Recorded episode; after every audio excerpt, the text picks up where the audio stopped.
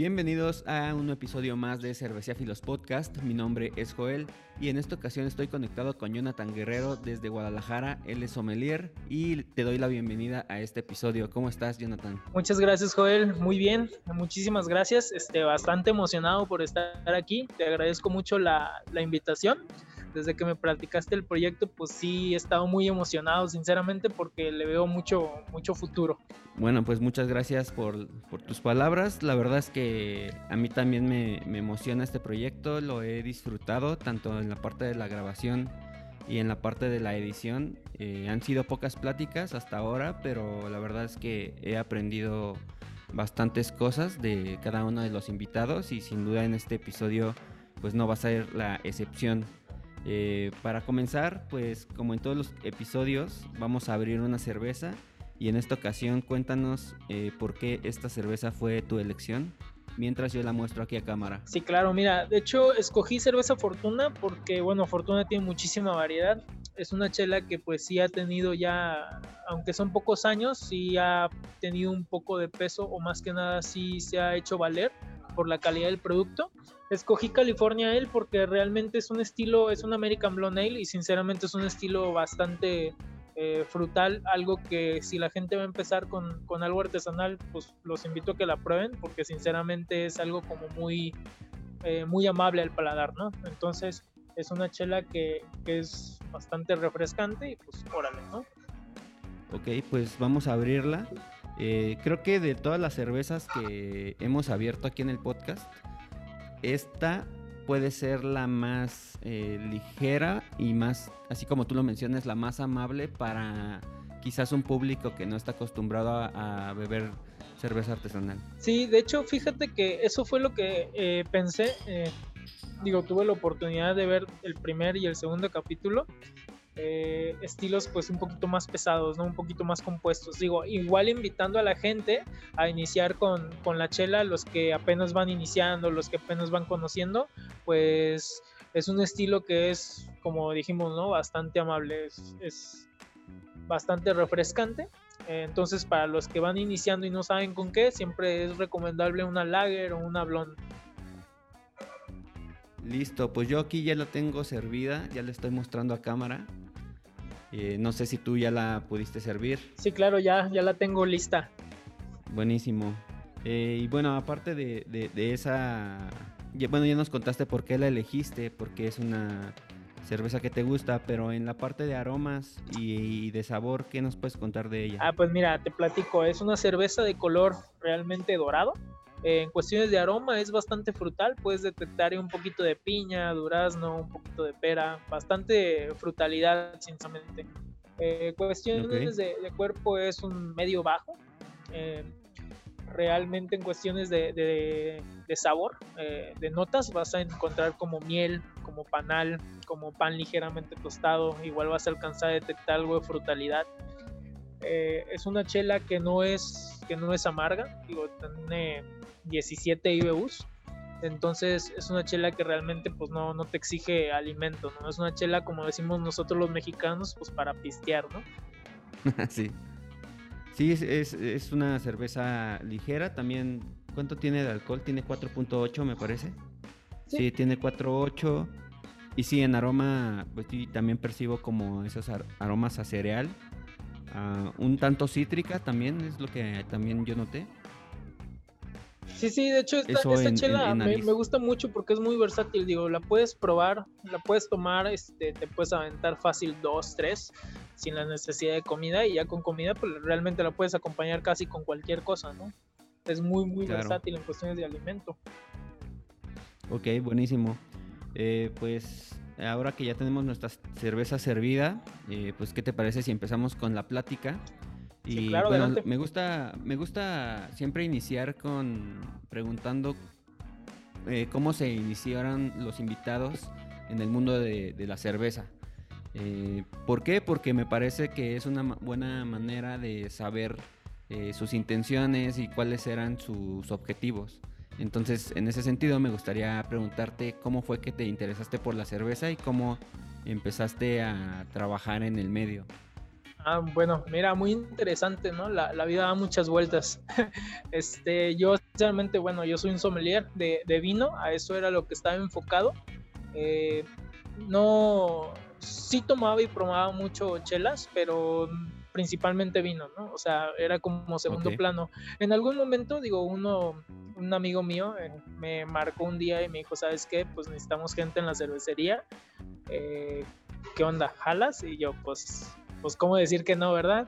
Entonces, eh, Cerveza Fortuna me buscó.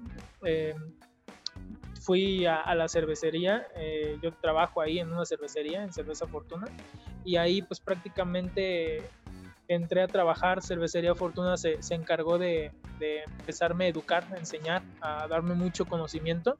Yo siempre me he enfocado en ventas. Eh, digo, ahorita ya con el paso del tiempo ya llevo trabajando en esto tal cual como sommelier seis años, como... Órale, ya es un buen rato. Sí, ya un rato. Este, como en cerveza llevo trabajando tres años y medio, la mitad prácticamente de mi carrera como sommelier y pues eh, ya con el paso del tiempo pues fuimos desarrollando ese, ese gusto por cerveza. Digo, no he dejado el vino, pero principalmente ahorita ya pruebo más chela. Oye, y justamente hace rato que estaba preparando la, la entrevista, eh, digo, yo sabía que, que, eras sommelier y que habías empezado con el vino.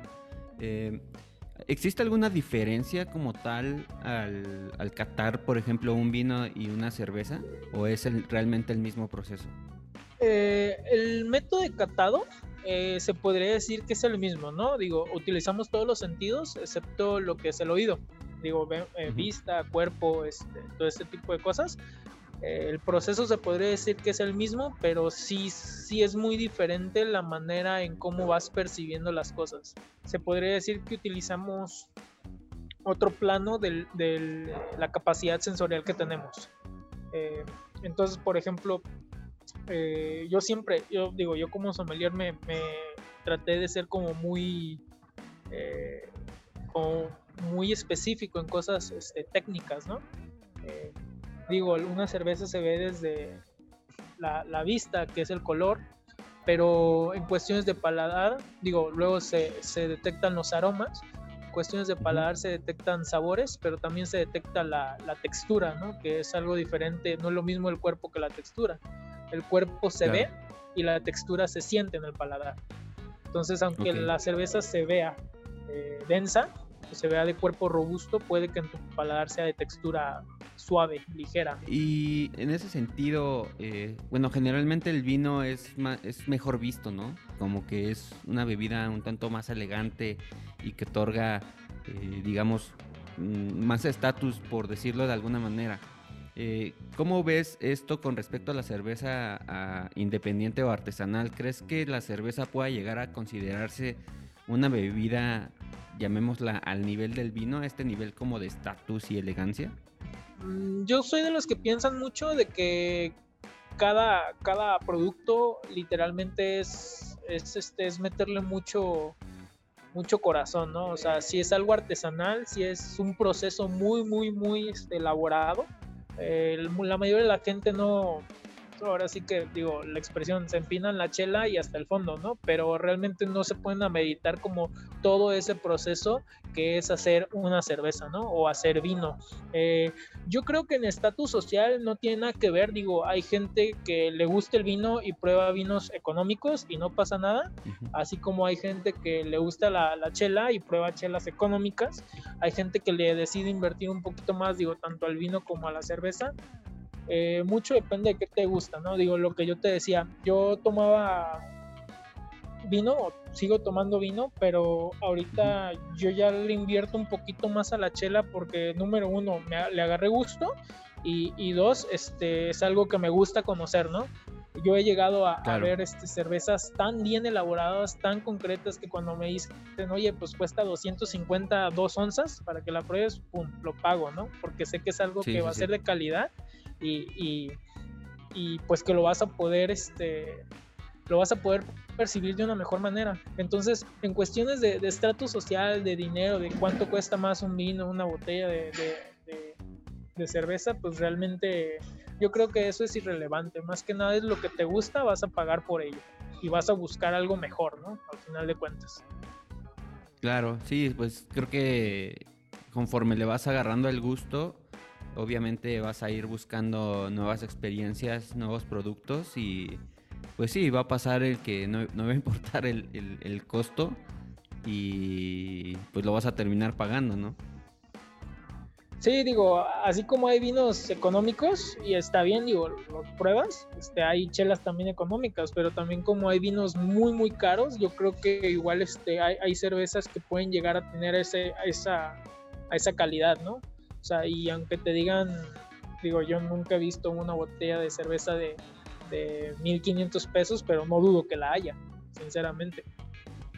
Sí, no, no, sí, sí existen. yo digo, yo tampoco la verdad de, aún he comprado una de, de, ese costo, pero sí las he llegado a ver. Eh, sí me gustaría, pero ya habrá un momento más adecuado para invertir en ello. Oye, y cuando entraste a trabajar a Cerveza Fortuna y tú traías ese background de sommelier de vinos, eh, ¿qué fue lo que más te costó trabajo? Eh, o, fue fácil por ya tener ese background? ¿O no sé?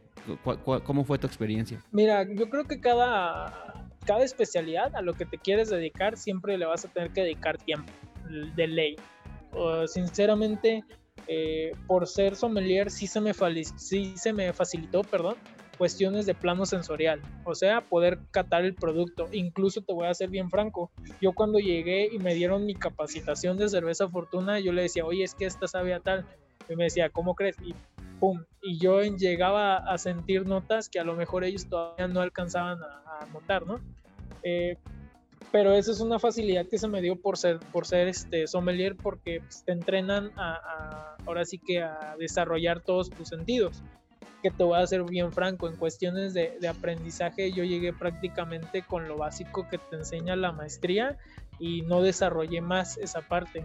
Cuestiones de, cuando entré a, Fortuna sí fue como que agarrar el librito y ponerme a leer y estudiar y ver este, estilos, ver el porqué, o sea, ver todo este tipo de cosas que me pudieran nutrir un poquito más, obviamente para desarrollar mejor lo que era mi, mi trabajo.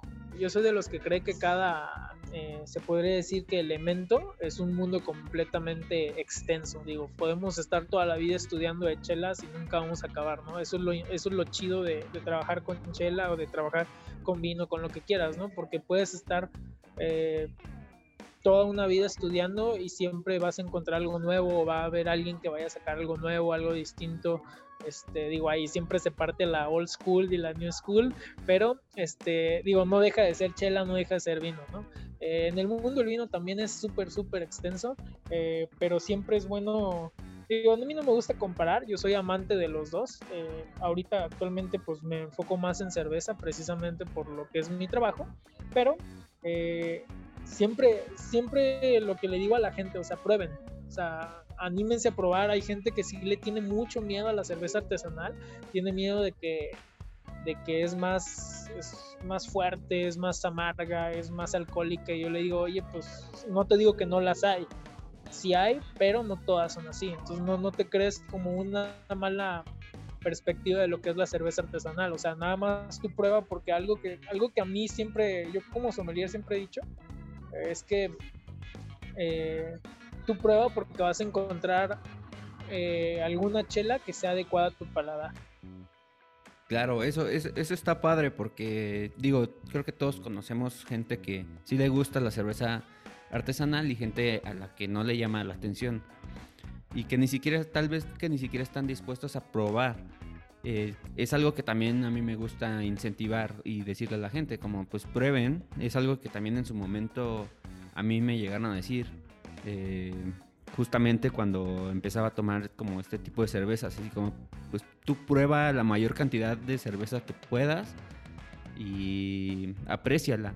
Entonces... Y de hecho, este, sí, sí te digo, o sea, y eso es algo que le digo a todos, ¿no? O sea, que no te guste esa chela no significa que todas sepan igual, o que, o que ya dices todas las chelas artesanales son malas, o sea, no, te voy a ser bien franco. ¿Cómo yo, cómo yo descubrí que mi paladar no es de IPAs?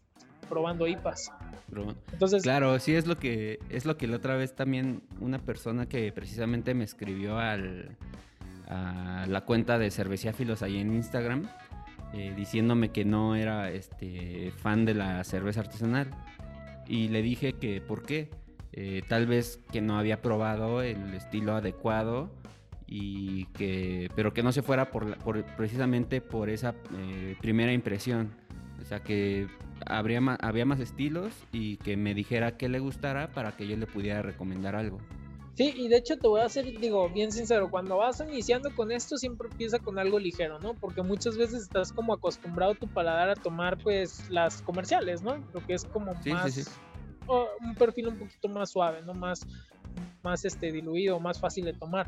Estamos tan acostumbrados a eso que cuando nos dan una chela que tiene sabor, que tiene aromas, pues hasta te saca de onda, ¿no? De que no crees que la cerveza tiene aromas o tiene sabores, ¿no? Hay gente que sí le pregunto, oye, pues a qué, digo, a mí me gusta tal chela comercial, ¿no?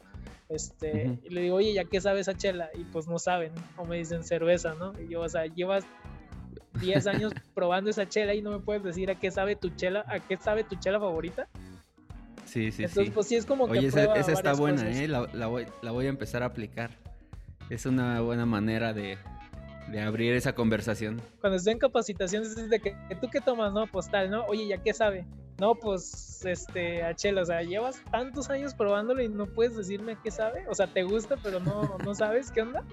Entonces, nos falta mucho, yo creo que al cliente final, a nosotros como consumidores, nos falta mucho como analizar ese cotorreo, ¿no? Mucha gente llega a comer por comer y tomar por tomar, y no es así, sino que al final de cuentas la comida es un placer y la bebida también. Entonces, si es como, pues si ya le estás invirtiendo a algo que, que, que te gusta o que quieres, pues sí es como analizarlo, ¿no? Desmenuzarlo como este, para disfrutarlo, ¿no? Yo creo que lo puedes disfrutar un poco más. Sí, y es que a lo mejor es también pues algo que siempre pasa en muchos aspectos de, la vida, ¿no? Que simplemente vives y haces tus actividades diarias y las haces casi por automático. Entonces, en ese sentido, el beber y el comer pues es algo, es una necesidad eh, fisiológica básica para que podamos vivir y a lo mejor ya lo hacemos pues sin pensarlo y sin analizar ni siquiera que comemos, ¿no? Sí, sí, claro, ¿no? Y, siempre, siempre les he comentado, o sea, cuando prueben los distintos estilos de chela, pruébala por la experiencia. A lo mejor no es tu estilo, no te gustó, pero pues no significa que, sea malo, porque te voy a ser bien franco. Por ejemplo, mi paladar no tolera las IPAs. ¿Por qué? Porque son muy cítricos, entonces realmente eh, tiende a ser muy... Mi paladar no es de ese tipo de acidez, más que nada. Entonces yo soy mucho de stouts, de cervezas como Colch, Porter, Stout, Imperial Stout, este estilos un poquito más ahumados o más este más fuertes se podría menos, Menos lupulados Exactamente. Entonces te voy a ser bien franco. Yo he probado stouts que híjole, me dejan mucho que desear, pero no porque me he tocado una mala stout significa que todas las stouts sean así y, me ha tocado probar muy buenos stouts. O sea que aunque sea tu estilo, te puede tocar una, una mala. Y no, Incluso si es tu estilo, eh, creo que ya tienes más experiencia para saber si, si está buena o, o, no. Sí, digo, tú vas teniendo parámetros y tú, obviamente, todo esto, digo, no, no te hablo, te hablo como consumidor ahorita, ¿no? Cada quien le gusta cosas distintas y cada uno va decidiendo lo que le gusta y qué es lo que no le gusta. Al final de cuentas, entre más, no sé, si a ti te gusta, por ejemplo, las, las Pale Ale y tú pruebas muchas Pale Ale, eh, no creo que el 100% de las que hayas probado te gusten, aunque sea el estilo que tú, que más te agrade y que más has tomado. Y si vas desarrollando como, ah, esta está mejor, esta le faltó algo, aunque no seas conocedor, tú solito vas viendo este, pues ahora sí que vas sintiendo todo este tipo de, de cotorreo, ¿no? Claro, y de hecho, bueno, algo que también puse en uno de los videos que subí a, la cuenta es que, es que bueno, eh, no sé si has visto, pero eh, subo un pequeño video de la cerveza que pruebo en cada capítulo. Y en, la primera descripción eh, precisamente escribí que esas eran mis notas de cata. Y a eso me refiero a que son mis, es mi percepción personal. No quiere decir que a a ti o a alguna otra persona que pruebe esa misma cerveza, le vas a ver, le vas a ver o, va a percibir los mismos aromas eh, que yo. Tal vez puede eh, percibir otro o tal vez no puede llegar a percibir alguno. como por ejemplo ahorita que, que, probamos esta cerveza, eh, tú me dijiste algunas eh, notas como frutales que la neta yo no percibí y yo me fui como más como a lo cítrico que, que sí alcancé a, sentir. No, y te voy a ser bien, bien sincero, o sea, la, la mejor este, sinopsis o la mejor, este, pues sí, la mejor sinopsis de una, de una cata o de un producto la va a hacer uno mismo. Eh, cada uno es un, es un mundo diferente en cuestiones de, paladares, entonces cada quien es, es este, receptivo a diferentes, a diferentes este, sensaciones, sabores, aromas, todo, ¿no? Digo, cada uno es un mundo completamente diferente. Entonces siempre la mejor seña va a ser la que una tenga, sinceramente. Sí, la verdad sí. Yo eh, justamente cuando empecé a, estudiar el diplomado que ahorita estoy cursando, eh, cuando hacíamos las primeras catas, como que eh, de repente había gente que, pues que sí, que decía lo que sentía y, eran sensaciones que yo no alcanzaba a percibir todavía. Eran ciertos aromas o sí, ciertas, pues sí, sensaciones que yo me quedaba así como de, híjole, yo no la encuentro, ¿qué, qué estoy ¿de dónde sacaste eso, verdad? Ajá, entonces, pero ya, eh, obviamente ya estudiando, leyendo y te van explicando, obviamente ya te das cuenta que es algo eh, que depende de cada persona. A, fin de cuentas es algo bien subjetivo. Este, digo, obviamente hay parámetros eh, generales que ayudan a, a, mantener como, digamos, por decir un orden digamos, en los estilos de cerveza, ¿no? Y mucho, y mucho va a depender de la experiencia de cada uno. Digo, y te voy a hacer este, un ejemplo, ¿no? Eh, yo te puedo decir, esta chela tiene notas a chico zapote. Y si tú nunca habías probado ni escuchado hablar del chico zapote, no vas a tener una idea. Y a lo mejor para mí es esa nota lo que me da. y si no tenemos como ese como esa, memoria gustativa o esa memoria olfativa o, si no lo tuvimos en algún momento presente o, tuvimos ese como ese guardado en el disco duro pues nunca vamos a, saber. Por eso mucho se basa en las experiencias. Digo hay gente que me, que me ha dicho literalmente con esta cerveza esta chela este sabe mucho a a un pan que hacía mi abuelita y yo no pues yo no conocía a tu abuelita pero pues te creo te creo Sí, sí, sí, porque ahí ya depende de, esa persona, ¿no? Sí, depende de las este experiencias de cada uno de nosotros. Ok. Sí, creo que eso nunca lo habíamos este, tocado, bueno, no lo había tocado en, ninguno de los episodios que llevábamos y creo que es una nota importante que se debe de aclarar porque creo que también a veces eh, la gente que, quien no está acostumbrada a tomar otro tipo de cervezas, eh, también puedes llegar a sentir como, como esto que yo te conté ahorita, ¿no? Como que escuchas a alguien más hablar de cerveza y a describirla y como que sí te sacas de onda y hasta sí, en cierto punto puede llegar a ser hasta, eh, no sé, como, como impactante de que tú no estás percibiendo los aromas. Sí, sí, sí. No, pues de hecho, eh, algo que siempre me recomendaron, y eso se lo digo a todos tus, tus oyentes, eh, si de verdad te gusta esto y la verdad te gusta este, probar chelas e invertirle en esto, o si solamente eres un aficionado que te gustaría o estás queriendo aprender o queriendo cultivarte un poquito de esto, eh, siempre digo, lo que mejor puedes hacer es, es utilizar las cosas que tenemos a la mano. ¿A qué me refiero con esto? Y esto era un ejercicio que me ponían mis maestros, de que cuando estés haciendo cualquier actividad que hagas, realmente ponte a analizar lo que estás olfateando, los aromas o lo que estás comiendo, porque todos vamos a comer, todos vamos a tener algo que podemos olfatear, olfatear, pero en las flores, este, el chicle que estamos comiendo, eh, alguna paleta, eh, la comida que vamos a degustar, percibe los aromas, guárdalos en tu disco duro. De hecho, yo hasta, o sea, literalmente, si te comes como de, colación un plátano o una manzana, huélela. Cómo, cómo huele o cómo se percibe los aromas con cáscara y ya después de que la muerdes, cómo cambia completamente el sabor de la fruta. ¿Y esto por qué? Porque está conectado el paladar con el, con, la, con el olfato, que es la, la nariz, ¿no? Entonces, todo lo que tengas a la mano percibe un aroma. Digo, desde que vas caminando en la calle y yo a veces me ha pasado de que me llegan perfumes que no sé de quién son, de que voy caminando en la calle. ya volteas, ¿no? voy caminando en la calle y de repente me llegan perfumes y es como, a ver, ¿no? O sea, hasta volteo a ver qué pasa.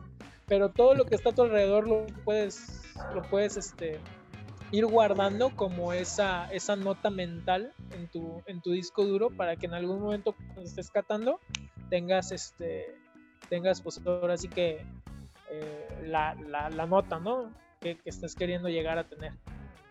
Ok, correcto. Pues eh, ya más enfocado a, a, tu chamba como, bueno, a tu chamba en la cervecería, eh, que me comentabas que tú estás más en la parte de ventas, entonces justamente un objetivo de este proyecto Cerveciáfilos es platicar con gente que no solo haga cerveza, sino que esté involucrada en todo el proceso de, producción cervecera, por así decirlo. Eh, y bueno, tomando en cuenta el proceso desde el cultivo de los granos hasta la persona que te sirve la cerveza en un bar, ¿no? Eh, toda la producción, toda la distribución y todo el servicio. Entonces, eh, ya que tú estás eh, muy enfocada al servicio, me gustaría hacerte como algunas preguntas eh, más enfocadas a eso. Y la primera que, que anoté acá es, ¿de qué se debe asegurar una cervecería antes de empezar a vender su producto?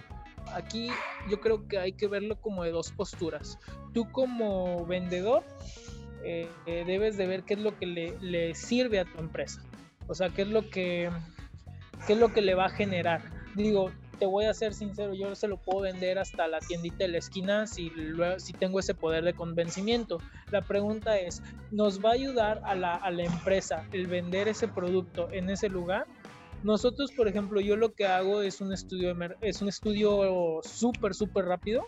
Eh, obviamente ahorita ya estamos en el mundo de las redes sociales, me meto a sus perfiles de Instagram, de, de Facebook, para ver como qué tipo de comida es eh, yo creo que la cerveza puede ir acompañado con cualquier, con cualquier tipo de comida, sabiendo poder ofrecer qué estilo, más que nada. Entonces, esa es la oportunidad que puedes llegar a vender, ¿no? Eh, determinar, por ejemplo, si voy a uno de mariscos, yo ya sé que le puedo vender una lager, ¿no? Una blonde o le puedo recomendar alguna pale ale, ¿no? Ya si me voy a un lugar que vende cortes de carne, pues una stout, una IPA, una este, pale ale también una session IPA. Entonces tú vas eh, desarrollando ese mini estudio, se podría decir, conforme a tu experiencia. Eh, yo, francamente, hay que, hay que ver mucho, no solo, digo, no solamente es ver qué tipo de comida venden, qué tan grande es el lugar, si está enfocado a vender este, cerveza artesanal o no, si es su, su si es su objetivo vender este vender cerveza artesanal porque te voy a ser bien franco sí me han tocado clientes donde me dicen no es que yo no vendo cerveza artesanal porque ya lo intenté y no funcionó y es como a ver lo intentaste y no funcionó ¿por qué crees tú? ¿qué fue lo que pasó? ¿no? ir como viendo esos cabos, irlos atando y obviamente tú poderle ofrecer una mejor postura. Porque sí me ha pasado con clientes de que dicen, no, es que yo ya la vendí, no funcionó. Llego yo, le ofrezco ciertos estilos, capacito a los chavos, les doy herramientas y ¡pum! Sí se vende. Entonces, no es no es, este, yo creo que nosotros como cerveceros, nosotros sí tenemos una responsabilidad con el cliente de poderle dar todas las herramientas para que venda, eh, yo como vendedor creo que nos conviene muchísimo más poder dar esa información a los chavos, a los que son vendedores este, en, el, en el establecimiento para poder vender. Digo, yo creo que a todo mundo les conviene. Le conviene al restaurante, le conviene a los chavos, le conviene a, la persona de ventas y le conviene a la empresa que está atrás, ¿no? La cervecería. Entonces, sí es como... Eh, sí es como muy importante analizar, no es vender por vender es, analizar a quién le vas a vender, por qué le vas a vender, cuánto le vas a vender. Este, porque no todos, eh, lamentablemente no todos este, eh, los lugares están enfocados o es su propósito o tienen un nicho de mercado donde, donde puedan comprar este cerveza artesanal. Claro. Oye, y ahí en, Fortuna, ¿a dónde venden más? ¿A, a, restaurantes o a cadenas eh, comerciales? ¿Es Ah, diferente el trato a- a- a este, con cada uno de esos tipos de clientes? Sí, mira, eh, tenemos diferentes tipos de cliente. Tenemos desde eh, los clientes, los puntos de consumo que nosotros le llamamos, que son todos los restaurantes, bares, hoteles. Luego tenemos los distribuidores en otros estados que pues, siempre agradecemos su ayuda porque ellos van a ser los que van a, a distribuir nuestro producto en otros lugares. Para ellos es otro tipo de trato también. Y también tenemos eh, establecimientos de, de este autoservicio, ¿no? Que son como este tipo de cosas, Vinos América con su vino, la playa, todo este tipo de lugares, ¿no? Entonces, sí es mucho diferente trato porque, por ejemplo, cuando son puntos de consumo, eh, nosotros podemos asegurar toda la calidad del producto, ¿no? Cuando son este eh, distribuidores, sí es como poner mucha atención porque el producto al final de cuentas no está pasteurizado. Entonces, para evitar mermas tanto para ellos como para nosotros, porque nosotros garantizamos el producto y lo cambiamos, este, dado caso de que presente alguna falla, eh, pues realmente sí este, es como estar muy, muy al pendiente de, cómo tratan el producto, ¿no? Cómo, cómo lo manejan, cómo lo distribuyen, cuál es su proceso. Y cuando son de autoconsumo, perdón, de, auto, de autoservicio, eh, ellos, como son empresas más grandes, sabemos que tienen mayor este, eficiencia en cuestiones del almacenamiento. Ellos sí tienen cámaras frías enormes y sabemos que llevan el producto y los dejamos y todo y sabemos que va a estar bien. Entonces no, no los descartamos, sí los visitamos para ver este calidad de producto, pero es muy muy difícil que salga un producto mal. Ok, ¿y, y hay alguna manera de asegurar eh, eh, que, que el producto llegue bien en manos de alguien más? Por ejemplo, de un eh, este, proveedor externo a ustedes. Ah, sí, sí hay manera. O sea, siempre nosotros vamos a hacer algo que se le llama cadena de frío, ¿no? Es cuando nosotros eh, de nuestra cámara fría, porque pues, tenemos ahí todo almacenado, todo el producto, la mandamos por transportación terrestre y la llega a cierta temperatura. Y prácticamente llega y la metemos a, a refrigeración en el destino. Entonces eso evitamos que, que el producto o que las botellas o los barriles lleguen a sobrepasen cierta cierta este, temperatura, o sea, no, no puede llegar a cierta temperatura. Entonces, siempre es asegurarnos ese movimiento que sea lo más rápido posible. Oye, y en ese sentido, eh, ¿qué recomendación le darías a los eh, cerveceros, eh, bueno, a los más jóvenes o a los que van iniciando, eh, para que tengan un mejor control en la distribución de sus productos? Yo siempre recomiendo que estén en cámara fría. Si no tienen la, la oportunidad o no tienen el recurso, eh, yo siento que nosotros, todos los cerveceros, somos una hermandad, prácticamente. Somos muy, muy, muy unidos. Yo creo que si le, le dices a lo mejor en una cervecería un poquito más grande, eh, o que tenga el recurso que te la guarde, te la puede guardar. Conozco gente, yo tengo amigos que hacen cerveza en su casa y sí les pasa de que, hoy sabes que pues me está pasando esto con la chela, ¿no? Y sabes que pues es tu, tu almacenamiento. Entonces, eh, yo creo que si eres un cervecero pequeño, nunca va a estar de más invertirle un refrigerador mínimo para guardar tus, tus tandas de, de botella. ¿Por qué? Porque puedes tener más merma y eso es costo al final de cuentas. Y si vas arrancando, Claro. te va a pegar muy duro. No, La base de un negocio, pérdida. la base de un negocio es tener los costos hasta el piso y producción al máximo. Ok. Y bueno, ahorita que, que tocabas ya más la parte de, servicio, eh, tú me comentabas que también das capacitación a, restaurantes, eh, que incluso no, no, no sé si trabajas como tal también en un restaurante o solo los, los capacitas, capacitas a la gente, eh, ¿son a los meseros o en general es a todas las personas que trabajan ahí? Mira, eh, nosotros, o bueno, lo que hace Cerveza Fortuna como empresa es que tenemos un programa de capacitación. Cada cuatro meses estamos capacitando a los chavos por esta, bueno, por este tema de que hay rotación de personal, este, o simplemente darle una refrescada. A mí muchas veces yo voy como cliente Eh, y le pregunto, un chavo me quiere vender algo y le digo, oye, ¿tú ya lo probaste? No, pues no. Entonces, ¿cómo puedes vender algo que no que nunca has probado, no? Que ni siquiera sabes. Digo, cualquiera te puede aventar un speech de, de que ah, está buenísimo. Pero el chiste de Cerveza Fortuna es que tenemos la bandera muy, muy, este, muy alta en cuestiones de que entre más información le des al, a los vendedores, mejor la pueden vender. Y obviamente no solamente es irles platicar, es que la prueben, que la analicen, que conozcan. Si damos capacitación a todos respecto a nuestros clientes como lo que son puntos de consumo, restaurantes, hoteles, bares, también nosotros, muchas empresas nos han pedido de que, oye, pueden venir a dar una plática y así de chela, pues claro que sí, vamos y cuando vamos tratamos de, educar, o tratamos de pasar esa información para que igual empecemos a eliminar como tabús de la gente o del consumidor final. De que típico de que no puedes cruzar este alcohol y este la, la, la resaca del día siguiente y así, ¿no? Entonces, pues siempre es como eliminar tabús. Eh, al final de cuentas, yo, por ejemplo, yo tengo un restaurante, soy socio eh, en un restaurante que se llama Tete Cocina de Barrio, entonces a mí sí me ha tocado la, la, oportunidad de ver desde cómo hacen la chela hasta, hasta el cliente final de cómo se le estamos vendiendo, ¿no? Digo, por ejemplo, yo a mis chavos en mi restaurante sí los tengo muy al tiro y no solamente de, de cerveza, sino de todos los productos, porque yo sí les digo, aquí tienen que aprender porque eso viene. Entonces, entre mejor lo puedan conocer, mejor lo van a poder explicar y mejor lo van a poder vender. Entonces sí, este, aprovechamos mucho eso, sinceramente. Oye, y eh, digo, aprovechando eso, ¿tú crees que eh, todas las cervecerías o restaurantes o bares deberían tener a un sommelier en su equipo? Mira. O sea, ¿crees que eso les agregaría eh, más valor frente a sus clientes, eh, obviamente eh, les funcionaría para su venta?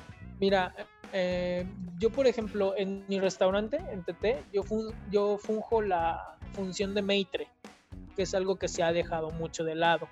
Yo soy sommelier y yo, te, yo he hecho la bueno, la carta de vinos de aquí, de, de, otros restaurantes, de amigos que tienen restaurantes que me piden, oye, Johnny, hazme el paro, ¿no? Recomiéndame chelas, vinos. Digo, como al final de cuentas soy proveedor, pues tengo contactos de otros proveedores, ¿no? No es que le dé un plus a tu restaurante o a tu local yo creo que sí es necesario tenerlo, pero no por el, no por el plus, sino porque no muchos restauranteros no tienen una idea de cuánto puede aportar un sommelier a, su restaurante. No solamente por decir, ah, tengo un sommelier en mi restaurante y te estoy en otra categoría, sino porque también te puede apoyar no solamente en almacenamiento del producto. Ellos sí te pueden decir cómo lo debes de almacenar para no, para ahorrarte mermas, ¿no? sino que también eh, son vendedores al final de cuentas y ellos son los que te van a ayudar que tus, que tus vendedores o tus meseros puedan vender más. Porque al final de cuentas hay algo que se le llama venta directa y venta indirecta. Yo, por ejemplo, como venta directa, pues te vendo 10 chelas, 10 botellas de vino y eso fue lo que yo vendí. Pero si yo instruyo a tus chavos, si tienes cinco chavos y cada quien vende cinco botellas y 10 y, botellas de vino y cinco chelas, pues ya triplicaste y cuadriplicaste la venta. Entonces, el valor de un sommelier se ha subestimado. Yo creo que los restaurantes sí deben de tener un sommelier porque aporta más eh, en muchas funciones, solamente que no se les ha dado mucho la oportunidad.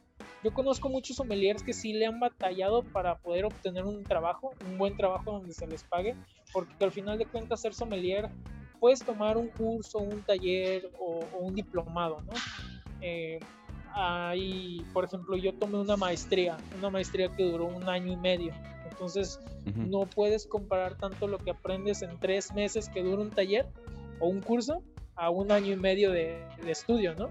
Entonces, eso eh, siempre te va a ayudar mucho eh, y más le vas a poder aportar al restaurante.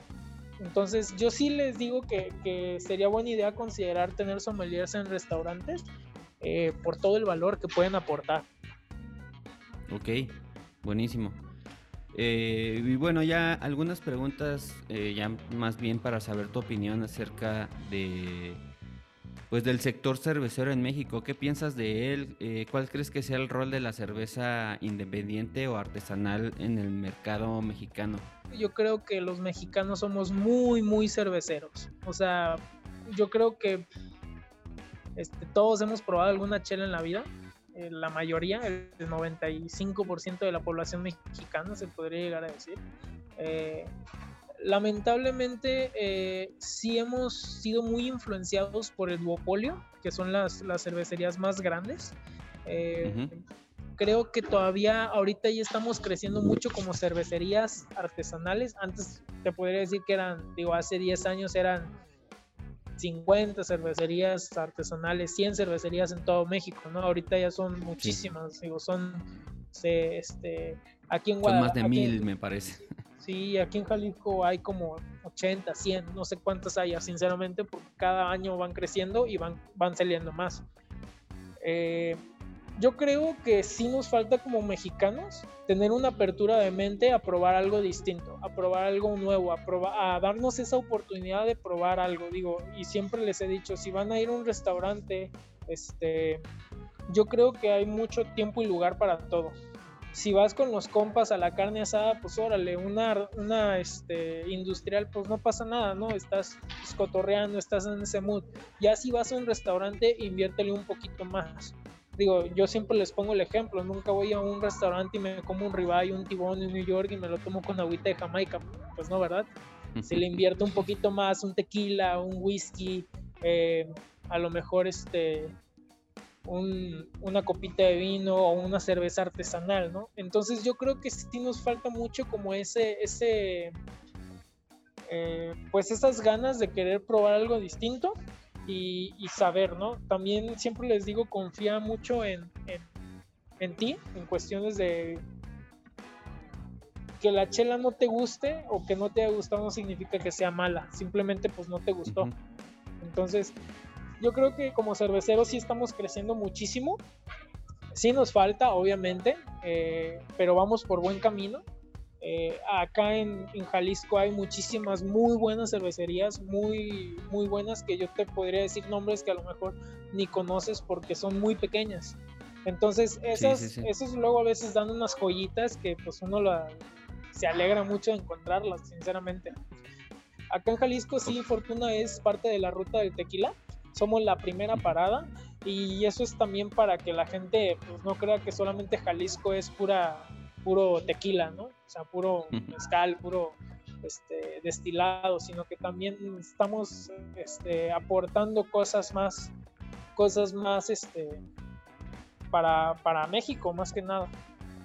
Ok, sí, que de hecho hasta hay ya un pequeño cultivo de lúpulo ahí, un experimento que eh, en algún momento me gustaría ir a visitar para ver también cómo, cómo lo están creando. Sí, fíjate que yo siempre he pensado que el lúpulo se puede dar como, o bueno, hay que aprovechar con mucho lo que llaman microclimas. Entonces, aprovechar esos microclimas para poder desarrollar cosas distintas, cosas diferentes. Yo, estos chavos van por buen camino, todavía les falta, pero ahí van y la verdad es que sí está, digo, la tierra en México es es riquísima, ¿no? Digo, te puede dar muchísimas cosas, te da desde elote, o sea, plátanos, te da muchísimo México, entonces sí es como encontrar lugares precisos donde también pueda dar este lúpulo, ¿no? Ok, buenísimo. Eh, eh, pues yo creo que ya para terminar este episodio, eh, siempre tengo al final una sección de recomendaciones por parte del invitado. Eh, no tiene que ser una cervecería como tal, aunque estaría padre que me, si, te viene una a la mente, eh, me, pudieras recomendar una de allá. O puede ser algún em, creador de contenido o alguien que tenga que ver eh, con cerveza que me recomiendes para, pues para seguir y para probar. Ah, sí, claro, mira, mira, con lo que te platicaba hace ratito, ¿no? Lo de las cervecerías pequeñas o bueno, que están arrancando motores, eh, te recomiendo una cerveza que se llama, o una cervecería que se llama eh, Duque, cervecería Duque. Es de un amigo mío, de Fernando, es muy buen amigo mío, este, y la verdad es que sí saca muy buena chela. Ahorita sacó una Pilsner buenísima que acaba de tener reconocimiento ya en cerveza, en Copa Cerveza México. Eh, esa sí te recomiendo que la pruebes si tienes la oportunidad. Pues es igual de acá de Jalisco, es prácticamente de, una zona bastante, pues se podría decir que muy, muy céntrica, de Santa Tere prácticamente. Entonces, eh, te recomiendo mucho Cervecería Duque para que la pruebes. Ok, perfecto. Pues creo que con eso terminamos este episodio del podcast. Eh, recuerden probar eh, cerveza Fortuna, cualquiera de sus estilos, pero bueno, en esta ocasión probamos la California Ale.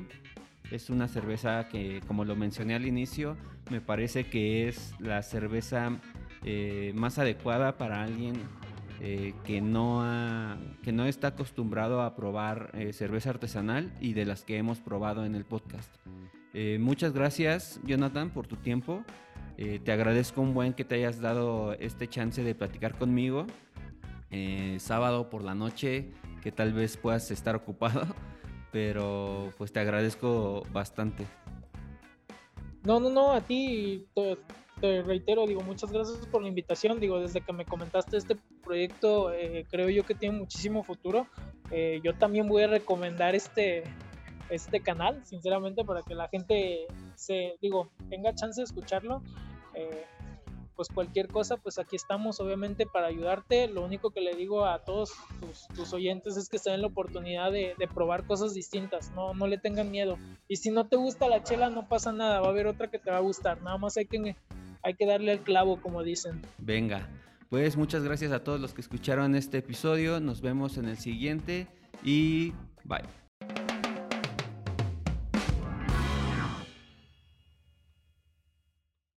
Si te gustó este episodio te invito a seguirnos en redes sociales. En YouTube e Instagram nos puedes encontrar como Cerveciáfilos y en Spotify, Apple Podcast y Amazon Music nos puedes encontrar como Cerveciáfilos Podcast.